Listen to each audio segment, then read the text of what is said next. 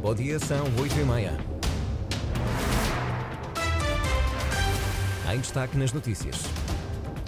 Contas da SATA. Nos meses de verão, as transportadoras do grupo apresentaram resultados líquidos positivos de 16 milhões e meio de euros. São contas reveladas pela empresa.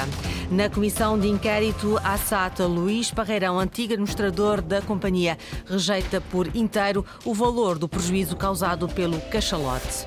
São Jorge tem plano especial de emergência de proteção civil.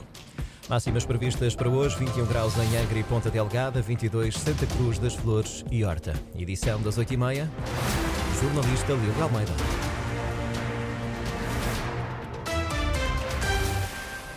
O Grupo SATA apresentou resultados líquidos positivos de 16 milhões e meio de euros no terceiro trimestre deste ano, contrariando os resultados conseguidos no primeiro semestre, um dos prejuízos acumulados foram de quase 32 milhões de euros. Segundo as contas apresentadas pela empresa em nota enviada às redações, em julho, agosto e setembro, a Azores Airlines registrou um resultado líquido positivo de 10,7 milhões de euros e a SATA Açores um resultado positivo de 5,8 milhões de euros após dois trimestres em que acumularam prejuízos. São dados revelados pela companhia, que diz ter transportado até o momento 1,9 milhões de euros, 1,9 eh, milhões de passageiros no conjunto das duas companhias. E sobre a gestão da SATA, na Comissão Parlamentar de Inquérito, Luís Parreirão, antigo administrador, rejeitou por inteiro o valor do prejuízo causado pelo cachalote, o avião A330, que gerou um prejuízo de mais de 40 milhões de euros em quatro anos. O antigo presidente da SATA deixou interrogação se foi o avião a gerar tal prejuízo ou se foi a forma como foi gerido, nomeadamente a opção de o terem retirado da linha. Luís Parreirão não assume a responsabilidade pelo prejuízo causado pelo cachalote à SATA. Eu uh, conheço esse, esse valor dos 40 milhões de euros que é uh, abundantemente referido, mas não conheço a decomposição desses 40 milhões.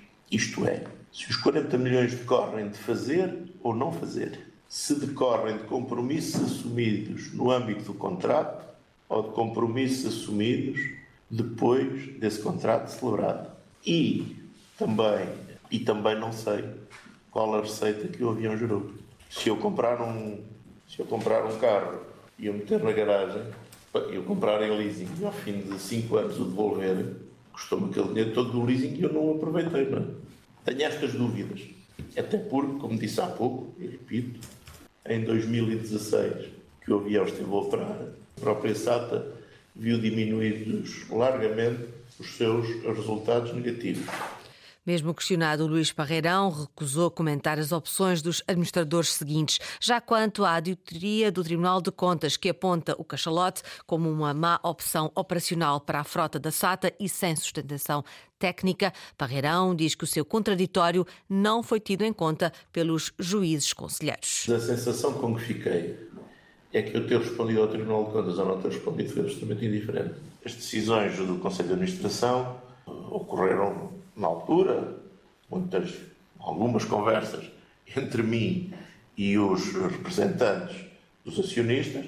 Agora, as decisões do Conselho de Administração foram tomadas pela Administração, ainda que em alguns casos pudesse haver uma orientação uh, genérica do acionista. Vou-lhe dar um exemplo. Quando a TAP deixou de voar para uh, a Horta, Pico e Santa Maria, houve uma orientação genérica do acionista que a SATA assegurasse esse voo. Luís Parreirão justificou a opção da companhia açoriana pela escolha dos A330 em 2015, como sendo à data os aparelhos mais fiáveis para viagens de longo curso e que as decisões foram tomadas pelo Conselho de Administração com orientações genéricas do acionista. Também ontem, na Comissão de Inquérito, o secretário regional dos Transportes, na altura, Vítor Fraga, disse que a decisão da renovação da frota e a opção pelas aeronaves não foi uma opção do governo, foi uma opção do Conselho de Administração da SATA.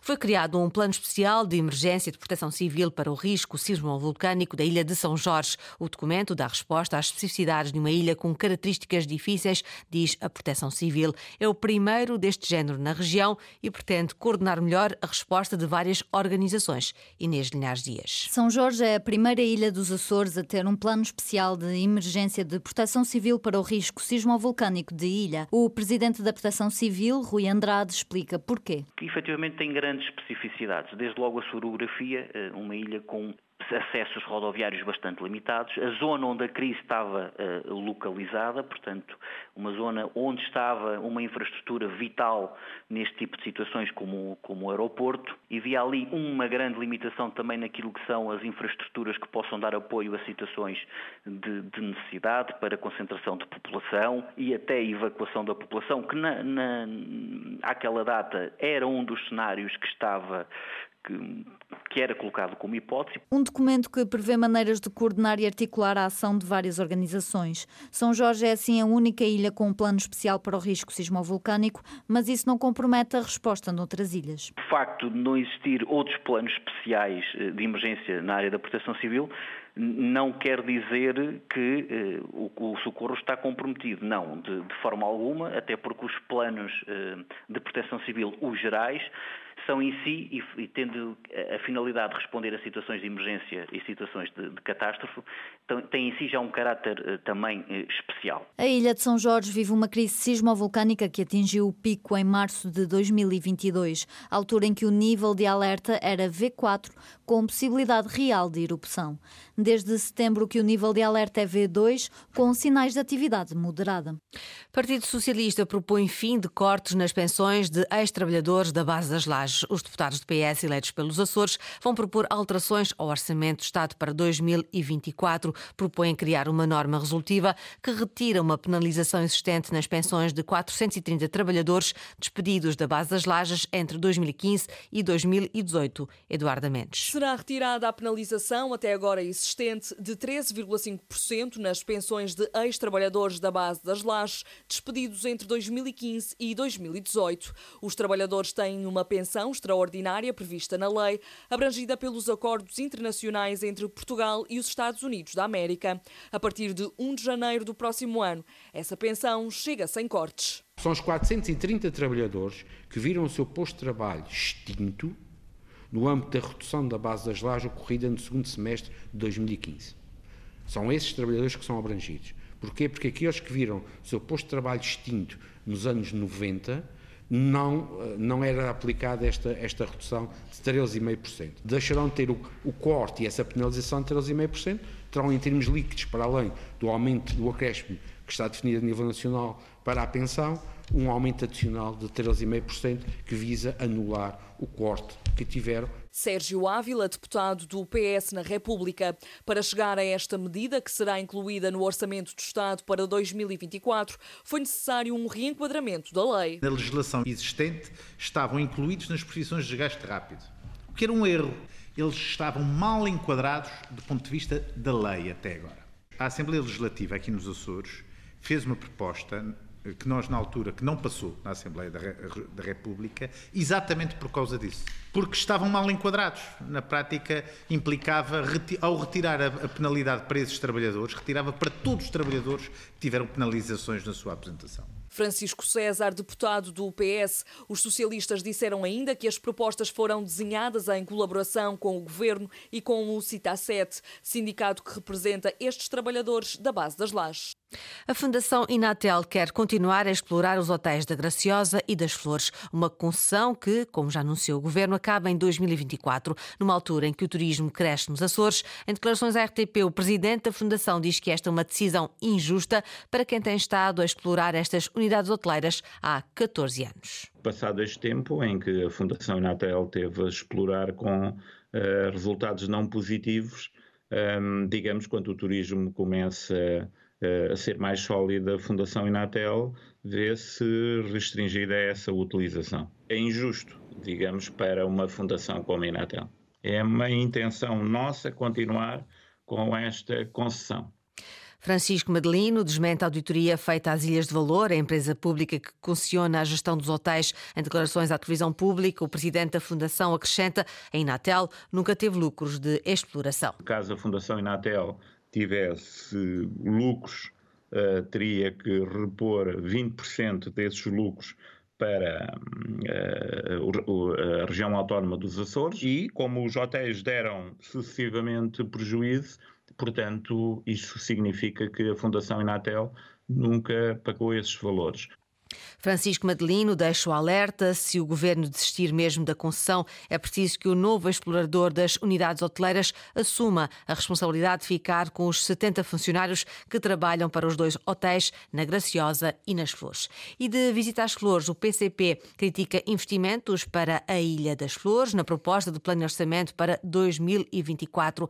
Diz serem insuficientes. Marco Varela destaca como principais problemas da ilha o acesso à saúde, a falta de verbas verbas na educação e a escassez de habitação.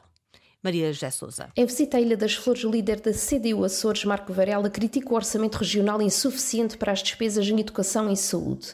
O que verificamos na unidade uh, de saúde da Ilha das Flores é que há um investimento, um investimento em recursos humanos mas que eh, esse investimento, essa abertura eh, de concursos eh, não é acompanhada normalmente por verbas para fazer face à cobertura dessas despesas extras. Temos um, um parque de viaturas completamente obsoleto. Nós hoje temos utentes na Ilha das Flores que não têm médico de família. Em relação à educação, verificámos o esforço que é feito por parte do Conselho Executivo para uh, dar resposta à necessidade dos alunos, manter uma educação de excelência, mas que esse esforço também não é acompanhado com verbas. Mostra também preocupação com a falta de habitação nas flores e diz que esse problema dificulta a fixação de profissionais na ilha. A oferta não existe, a que existe com preços caros e difícil uh, de se portar e depois um desperdício de oportunidades. Uh, existe uh, um edifício no Conselho de Santa Cruz uh, das Flores, poderia ser adaptado a vários apartamentos, poderia colmatar as dificuldades que há de habitação na ilha. Marco Varela diz que é preciso um compromisso sério para colmatar a perda de população que tem vindo a acontecer na Ilha das Flores. É uma história de superação e força de vontade. O futebolista Tiago Cajueiro, mais conhecido por Caju, já teve alta do Hospital de Ponta Delgada. Foram mais de cinco meses de internamento para o jovem de 25 anos que, no jogo entre Luzense e Ursulinense, Ursulinense, assim é que é, bateu com a cabeça no muro de vedação do campo da Urselina. Henrique Linhares. No dia 27 de maio, Caju viveu uma autêntica tragédia em São Jorge. O avançado, que na altura representava o Luzense da Graciosa, ficou inconsciente e teve de ser transportado de helicóptero para São Miguel. Mais de cinco meses depois, Caju teve alta hospitalar e regressou à Ilha Graciosa, na companhia do pai. O processo do Caju foi um processo lento, né? mas com grande sucesso. Foi feito duas cirurgias, né? Teve que fazer a retirada do osso, porque o, o cérebro cérebro dele inchou muito, então depois ele teve que fazer a cirurgia novamente para recolocar o osso no lugar, mas ele foi evoluindo, evoluindo e graças a Deus ele já está muito bem, né? Os movimentos, porque ele também tinha perdido o movimento da perna direita, da perna esquerda, não me, não falava, não me conhecia, né? Não conhecia as pessoas. Hoje ele já está reconhecendo as pessoas. Ailton Cajueiro, pai de Caju, não esconde a emoção por ter o filho de volta à casa. O Caju nessa tragédia que aconteceu com Caju, né, nesse acidente trágico, eu tinha perdido a minha esposa há nove meses. Mas a saída do Caju do hospital, isso me trouxe uma força e uma alegria muito grande, né? Foi um milagre de Deus na vida do Caju. Eu, como pai, foi uma das coisas mais feliz que já aconteceu na minha vida ver ele saindo pelas portas do Hospital do Divino Espírito Santo. Uma história com um final feliz para o jovem futebolista que aos poucos continua a recuperar. Está já saído então do hospital o futebolista Tiago Cajueiro, mais conhecido por Caju, depois de um acidente no campo da Urzelina. A equipa de sub-23 do Santa Clara joga hoje para a Liga Revelação de Futebol. O conjunto açoriano recebe o Sporting no estádio João Paulo II, na Ilha Terceira, às 11 da manhã. A turma de Nuno Pimentel é penúltima na tabela, enquanto os Leões ocupam a segunda posição. A partida é referente à décima jornada da Série B. Esta foi a edição das 8h30 com a jornalista Lili Almeida. Notícias da região em permanência online, a cores.rtp.pt e também no Facebook da Antena Açores.